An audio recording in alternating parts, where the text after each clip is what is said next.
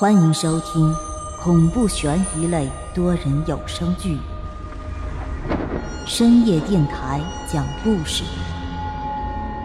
作者木冬，演播万花昆声团队，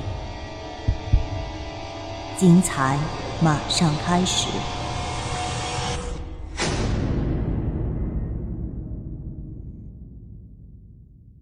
第六十五集，爸爸真的是杀人犯吗？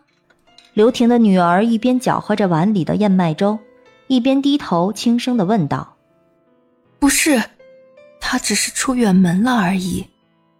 那怎么同学都传言他是潜逃的杀人犯呢？”我说过了，你父亲不是，你别听他们瞎说，好好上你的学就行了。说这句话的时候，刘婷的情绪有些激动。她不允许其他的人说她的丈夫是杀人犯，就算是自己的女儿也不行。我，我不想去学校了。小女孩说这话的时候很轻，所以刘婷压根儿没有听完她究竟嘟囔了什么。陪女儿吃过早餐后，她便送她去了学校。等她把这所有的事儿全部忙完以后，回家。已经是上午十点了，他静静地躺在沙发上，望着天花板发呆。偌大的一个客厅，此时只有他一个人住。他想念秦勇，前日里秦勇突然打来的电话，让他思念更深。他特别想秦勇回来，但现实却让他不敢这么想。如果秦勇回来被警察抓了怎么办？杀人偿命，欠债还钱。这几个字已经深深地刻在了他的脑海里。就这样，他躺在床上，很快便迷迷糊糊地睡了过去。这短短的半个小时，他再一次被噩梦缠绕。他梦到秦勇回来了，他站在门口，看着秦勇急匆匆地跑回来，望着秦勇朝他飞奔而来的身影，他心里既激动又害怕。终于见到自己日思夜想的人了。怎么能不激动呢？可是当秦勇跑近他时，他的心却咯噔一声。此时的秦勇满脸都是鲜血，而且他身上的白色衬衣也都被鲜血侵染。他不由得倒吸了一口凉气。更让他无法接受的是，秦勇的身后还跟着两个手持枪械的警察。秦勇在前面疯狂的逃命，后面两个警察在身后疯狂的追逐。刘田，我我回来了，我回来了。就在秦勇即将飞奔到他身边的时候，他的耳边却突然响起了一阵枪响。随着枪声响起，一个黑色的大洞便瞬间出现在秦勇的胸口。秦勇低头看了一眼胸口那个触目惊心的大洞，便直接倒在了刘婷的怀里。不，秦勇，你不要死啊！我不是说了不要你回来吗？此时的秦勇已然没了呼吸，歪着头静静的躺在刘婷的怀里。刘婷紧紧的抱着怀里的秦勇，歇斯底里的痛哭着。最让他心疼的是，他害怕的最后这一幕还是发生了。他紧紧的抱着秦勇的尸体，那两个警察上来后，便从他的怀里强行拽走了秦勇的尸体，任由刘婷。